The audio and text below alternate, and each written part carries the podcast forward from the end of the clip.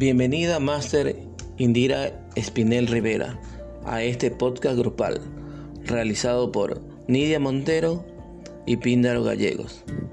Vamos a abordar hoy el tema constructivismo y aprendizaje significativo. Y para esto hemos formulado algunas preguntas relacionadas al tema, las cuales vamos a responder. ¿Podemos llegar a ser excelentes educadores?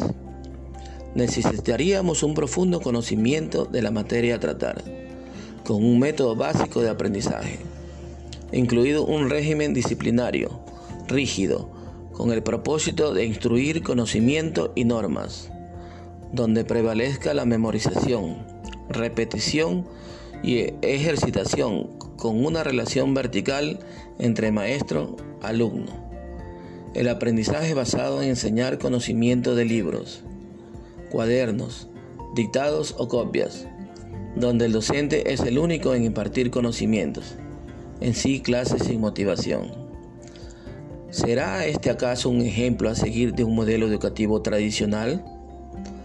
Cuando actualmente observamos a estudiantes cargados de aprendizajes, gracias a que nos encontramos en una era digital, donde a temprana edad son alienados por televisión, video, juegos y redes.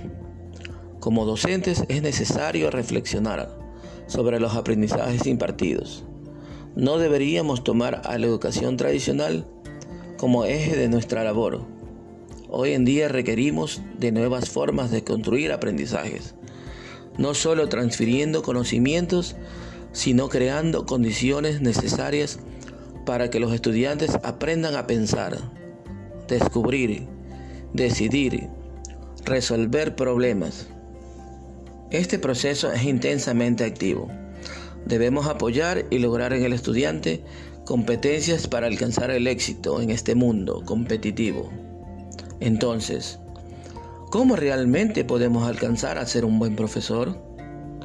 Lo que hemos aprendido en las universidades, en los libros, conceptos, teorías, técnicas, nos sirven como conocimiento de una materia a impartir, pero deberíamos humanizar el conocimiento.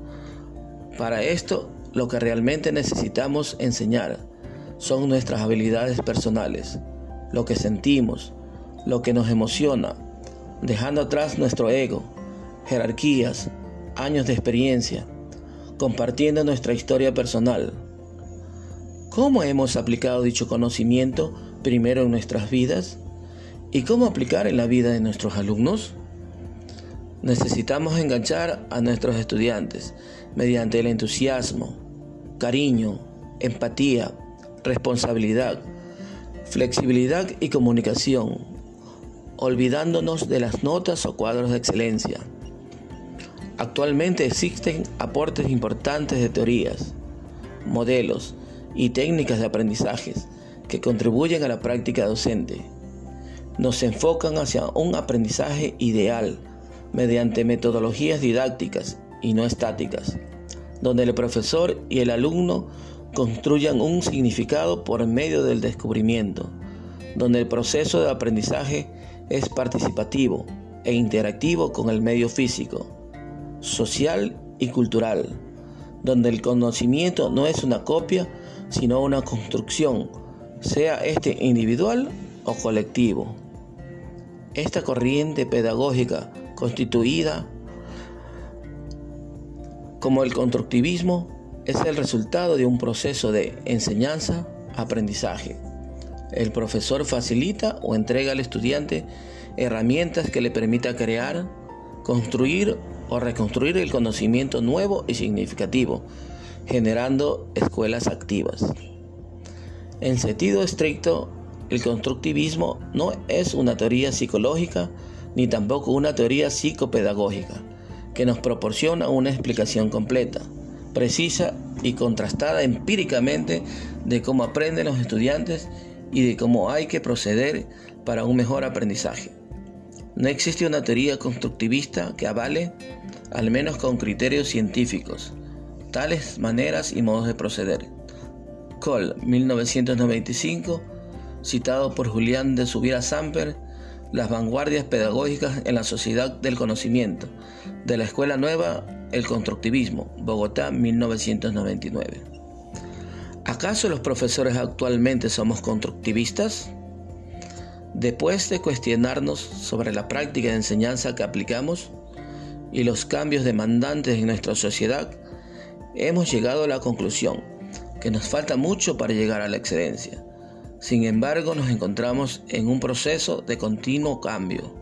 El uso de recursos tecnológicos nos apoyan de forma exponencial con aulas virtuales, páginas web, grandes espacios de almacenamiento, herramientas didácticas, tecnología como un recurso pedagógico.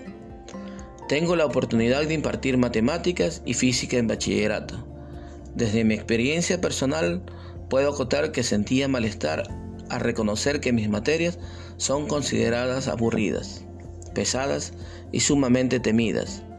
Me centraba en recordar las 100 fórmulas de física que jamás ponían en práctica. Digamos que en sí a nadie le interesa la física ni de qué se trata. Dejaba en mí sentimientos de impotencia y desgano. Entonces decidí dejar a un lado las fórmulas y ecuaciones y centrarme en hacer mis clases audiovisuales mediante experimentos, donde demostraba leyes, explicaba fenómenos naturales y lo que más impresionó a mis estudiantes es observar a la física como pionera de inventos modernos. Es que sin relatividad, sin mecánica, sin dinámica, hoy no contaríamos con radio, televisión, teléfonos, móviles, GPS, etc. Es una grata experiencia ver a los adolescentes interesados en probar la gravedad, aprendiendo entre pares o en grupos. Entonces, ¿en qué medida el constructivismo favorece a nuestros estudiantes? Estas estrategias generan en el alumno habilidades en el desarrollo cognitivo de cada estudiante. Estimula la comunicación, el pensamiento crítico, la investigación, construye su proceso de aprendizaje, facilita el uso de los recursos tecnológicos, la esencia se encuentra en su interior. Desde mi punto de vista, el alcance de los aprendizajes propios son duraderos. El estudiante navega entre ser alumno y ser profesor, porque tiene algo que aprender y algo que enseñar. Se motiva el descubrimiento de nuevos conocimientos que siguen en aumento, desarrollando habilidades y valores en esta época que vivimos donde la tecnología impera en el proceso de enseñanza-aprendizaje. Nuestras vidas no volverán a ser las mismas. Después de superar este momento, la enseñanza debe cambiar, porque aprender no es un proceso pasivo, ni solamente receptivo. Tiene que ver con un nivel superior, constructores, activando la mente de estudiantes, orientados a buscar sus propias respuestas. Como conclusión final, el buen profesor es aquel que humaniza su conocimiento desde sus emociones propias y reconoce que el aprendizaje es una motivación a un proceso guiado, a constructores que no solo aprenden conceptos para un examen con buena calificación, sino conocimientos reales para su propia vida. Debemos recordar qué procesos repetitivos son ejecutados por robots y la esencia del ser humano es el amor.